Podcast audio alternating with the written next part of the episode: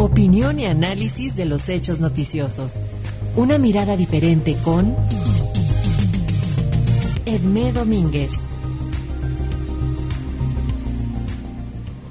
La doctora Edmé Domínguez Reyes, profesora en Relaciones Internacionales y Género en la Universidad de Gotemburgo, analiza el impacto que tendrán en la invasión rusa a Ucrania, la quema de un Corán en Suecia, el terremoto en Turquía y la visita de la plana mayor de la Unión Europea a Kiev.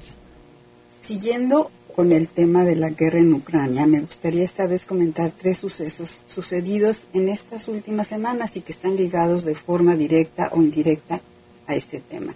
Se trata del escándalo internacional, pero de particular impacto en los países musulmanes, desatado por el respeto irrestricto a la libertad de expresión en Suecia, del terremoto de hace algunos días en Turquía y de la visita de la plana mayor de la Unión Europea a Kiev. Las leyes suecas y el público en general toman muy en serio el respeto a la libertad de expresión, incluso cuando se trata de expresiones sumamente provocadoras, por ejemplo, de desprecio a símbolos religiosos como la quema del Corán en espacios públicos por un ciudadano de origen danés, lo que provocó enormes refriegas callejeras en varias ciudades suecas el año pasado, entre manifestantes indignados por esta quema y la policía tratando de controlar la situación. Aunque hoy hay leyes en Suecia que protegen el respeto a la libertad religiosa, no se ha sabido encontrar un balance entre estos principios y el de la libertad de expresión. La tensión aumentó cuando estas provocaciones alcanzaron un tono político antiturco, tras una manifestación anti-Erdogan, cuando los manifestantes colgaron a un muñeco semejante al presidente turco de cabeza. Poco después se permitió la quema del Corán, frente a la embajada turca, lo que provocó protestas no solo en Turquía, sino en varios países musulmanes. Ya de por sí los esfuerzos conciliatorios del gobierno sueco, el actual de derecha, pero también el anterior socialdemócrata, hacia el turco, no parecían abutir en la tan esperada aprobación por el Parlamento turco de la entrada de Suecia a la OTAN.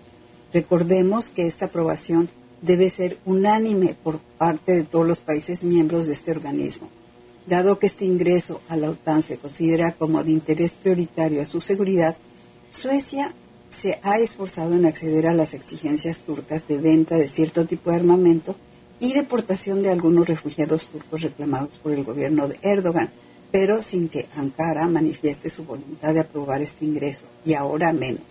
Por otra parte, el gobierno de Erdogan tiene otras cosas más urgentes de que ocuparse, el terrible terremoto que ha demolido cientos de viviendas en la parte este de Turquía, con ya más de 19.000 víctimas mortales. Cifras del jueves 9 de febrero le impone al gobierno un manejo efectivo de la situación, cosa que muchos observadores están cuestionando.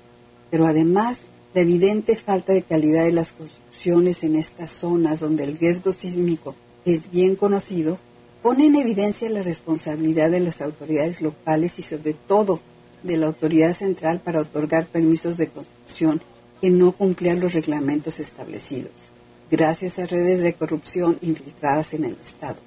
Y aquí hay, por lo visto, nexos entre intereses de constructoras y el mismo Erdogan.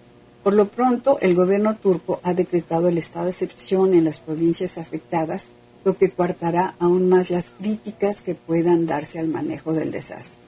Como ya se sabe en México, este tipo de catástrofes son retos enormes para las autoridades, de los que pocas veces salen airosas, lo que aunado a una inflación enorme de hasta el 85%, en México oficialmente no pasa del 8% y en Suecia del 10%, serias dificultades para que el presidente logre su reelección.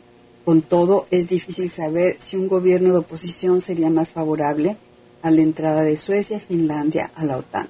Por último, tenemos la visita de la plana mayor de la Unión Europea a Kiev la semana pasada. La visita, encabezada por Ursula von der Leyen, presidenta de la Comisión Europea, acompañada por 15 comisarios europeos, fue más que nada una expresión de apoyo a Kiev y de desafío a Rusia. Ya Ucrania había sido aceptada como candidata a ser miembro de la Unión Europea desde junio de 2022 y esta visita refuerza la voluntad de la Unión Europea de iniciar las negociaciones para esta adhesión, un proceso que puede llevar varios años y para el que no hay atajos.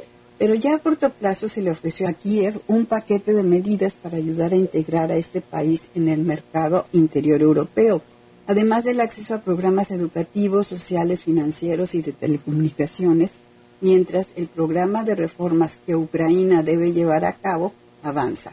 Se trata de un evento simbólico pero sumamente importante, la promesa de ingreso al Club de Bienestar al final del túnel infernal de destrucción por el que atraviesa.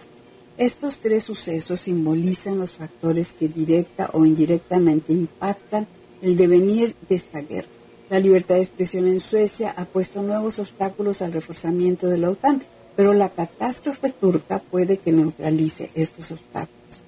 La visita europea de alto nivel a Kiev refuerza la voluntad de resistencia de un país al que hace un año muy pocos le daban alguna posibilidad de sobrevivencia frente a la embestida rusa.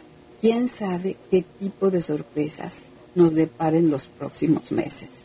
Para Radio Educación desde Suecia les habló Edmé Domínguez Reyes.